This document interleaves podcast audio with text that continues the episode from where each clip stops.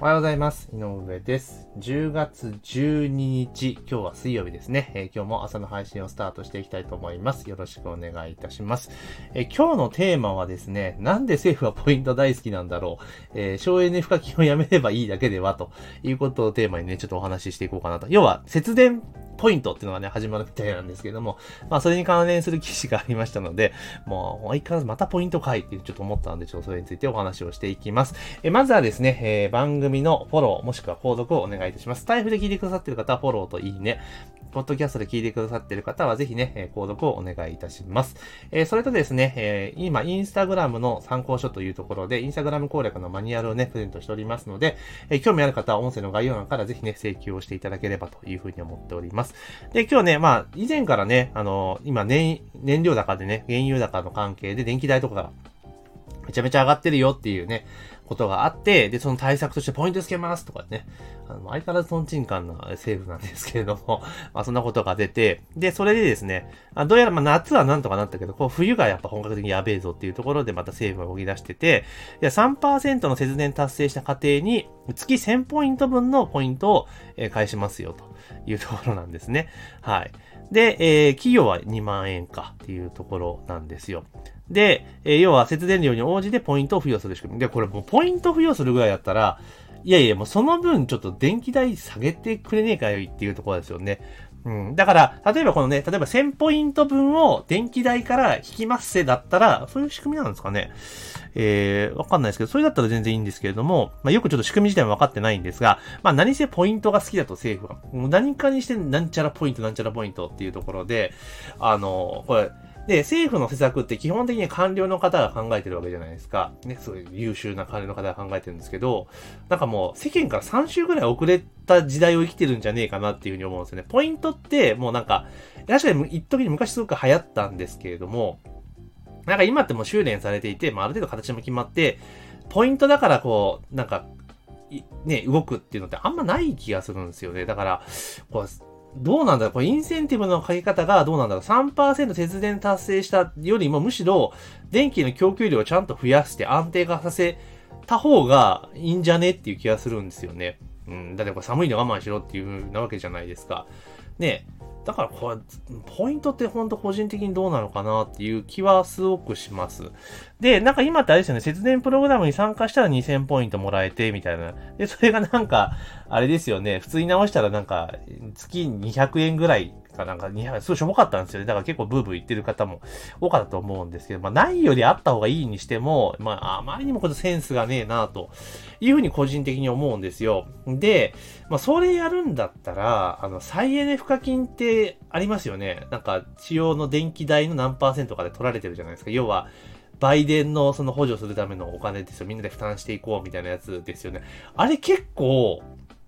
取られてんすよ。あの、多分、うち結構毎月電気代って結構使うので、再エネ賦課金だけで多分3000円弱、3000円いかないけど、3000円近く取られてるんですよね。それなくなっただけでもかなりでかくなると思うんですよ。だから、今度はポイントとかって作ろうとすると、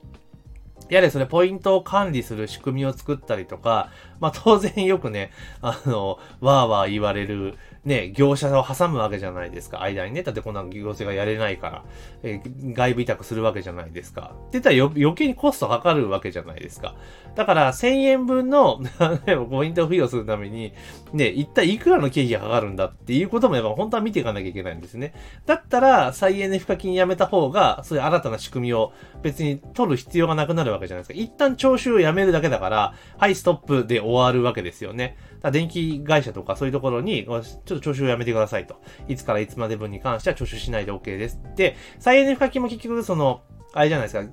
その、電力会社が徴収したものを政府に納めてるわけですよね。基本的には。いや、ちょっと細かい責任はわかんないですけど、だったら、それはもう納めなくていいですよってしてしまえば、あの、業者も請求しなくて済むだけなので、まあその仕組み自体はもうあるわけだから、止めるだけだから、全然すぐいけるじゃないですか。だから今のこう、イレギュラーな、その、価格高騰とか、その、原料、原油高対策とかにするんだったら、それが一番多分早いし、効果があると思うんですよね。だって2000円、1000円とか2000円とか、一気に負担が下がるわけじゃないですか。何もしなくても。で、これ節電ポイントが自分で申請しなければいけないってなると、結局情報弱者の人って知らないから申請しないで結局、あの、その恩恵受けられないってケースがほとんどなんですよね。で、こういうのって結構、情報とかすごい取り感度の高い人は、ああ、なるほどね、よしやろうっていうところなので、別にそんなにこう、なんて言うんだろう、その燃油、燃油、電気代が高騰してて困っている人たちじゃない、別にそんな、まあまあなんとかなるやっていう人とかが多分メインで使うんですよね。だから本来の趣旨とは、ちょっとかけ離れちゃうんじゃないかなって私は思ったりします。だったら、それこそ再エネ賦課金っていうものをやめてしまって、一旦やめて、で、その分負担を落とした方が、もう全員に平等だし、みたいな。で、その、当然電気の使用量に応じてその再エネ賦課金って決まってるから、当然電気がね、いっぱい使ってる人は、そのその分がね、まあ、や、安くなったりとかするっていうのもあるので、まあ、その方がいいんじゃないかなっていう気はしますけどね。うん。個人的には。で、再エネ賦課金も、じゃあ自然ね、なんだか、再生可能エネルギーがどうじゃこうじゃって言ってて、ちょうどあれですよね、えー、東日本大震災の関係で、ま、その制度がスタートしていって、えー、当初もちろん産業を育成していくっていうことを考えれば、まあそういった、補助金的なものでね、その下支えするってことはとても重要なんだけれども、ただもう10年過ぎてるじゃないですか。で、10年過ぎていて、その、なんていうか、そういう補助がなかったら成り立たないっていうのは、そもそもビジネスとして成立してねえんじゃねえみたいなのってあるわけじゃないですか。で、結局、環境破壊に繋がってたりするわけですよね。山、山切り開いて、太陽光パネルいっぱい入れて、こう、発電所作って、みたいな。結局そういう環境破壊を促進してんじゃねえ問題ももちろんあったりとかするので、まあそろそろここら辺って見直した方が個人的にはいいと思うんですよね。いい、いい悪いではなくて、もうとりあえず10年やってみて、その結果、その、再生可能エネルギー事業がどうなってるのか、で、収益率が例えばその、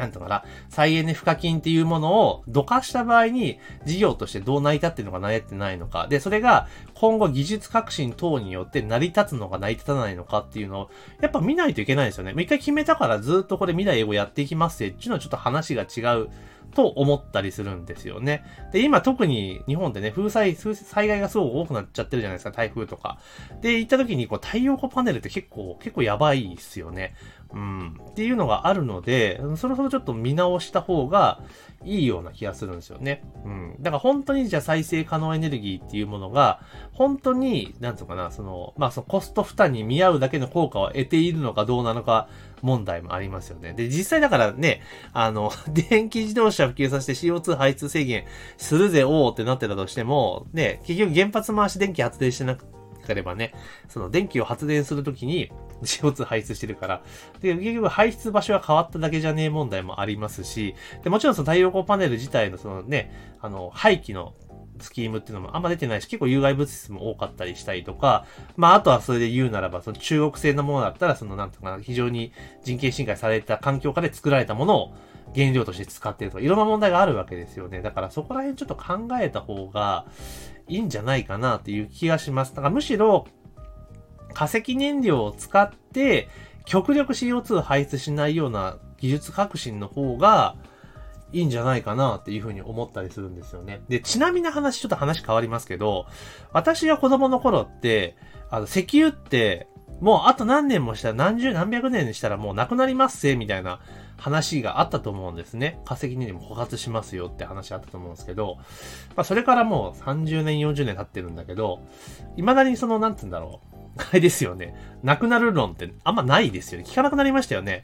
ってことは、ひょっとしたらその石油っていうのはわかんないですよ。その、どんどんどんどん生み出されてるのかもしれないってことを考えた場合に、じゃあそれを少ない分量で効率的に使う技術を使う。で、あとはその、なんだ、排出、CO2 の排出を極力抑えるような技術革新をした方がいいと思うんですよね。うん。で、そうしていけば、その、なんていうのかな、もっともっと産業もね、成長するでしょうし、あの、そんな無理やりね、補助金付けにしないと、えー、成り立たないようなビジネスモデルっていうものを、なんかね、ずっと活かしていくこともなくなるし、余計な費用負担もなくなると思うんですよね。だからもう本当にこの10年、震災から10年過ぎて、で、原発に関しても、もうその賛否あるにせよ、当然その技術革新が進んでいてルールも決まってるわけだから、より安全な原子力発電所っていうのをちゃんと作って、日本がそういうの作って、あの、世界に輸出をしていくっていう風にしていった方がいいんじゃないかなっていう気がしますけどね。うん、っていうふうに思います。だからいつまでもなんだろう、えっ、ー、と、戦争でね、原爆を落とされたからとかいうので核に対してすごく消極的になってるのは、もういい加減卒業した方がいいんじゃないかなと。もちろん平和利用という意味で、その原子力で安全な原子力っていうのを、その日本が開発して世界に広げていくぞ、みたいな感じにした方が前向きだと思うんだけれどもなと個人的には思っています。まあね、この理由に関しては結構賛否ある話なので、いやいや、馬鹿にならんっていう人もいるかもしれないですけど、ただ、日本が産業で成長していこう、で、資源が少ないっていう中で言ったら、やっぱ技術力をいかにやっていくかっていうことも大事だと思うんですよね。だそういう風にシフトしていったらいいんじゃないかなという風に思います。だからそう考えると、やっぱ政府がね、見てる方向っていうのはもうトンチンカンすぎるよなっていうのが思います。特にね、今の騎士になってからね、えー、検討と先送りのプロフェッショナルですから、もうなおのことダメなんだろうなというふうに思ったりはしします。まあね、しばらく政権変わり、政権は多分政権交代多分ないにせよ。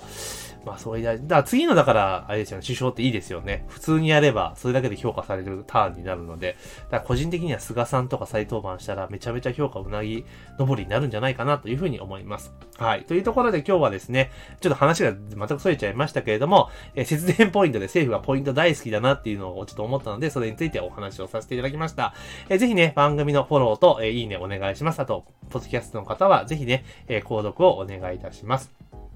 それと、えー、インスタグラム広告のマニュアルというのを今プレゼントしておりますので、必要な方は音声の概要欄にリンクあります。そちらの方から、えー、請求をいただければというふうに思います。というところで、えー、本日の配信は以上とさせていただきます。え、今日も一日頑張っていきましょう。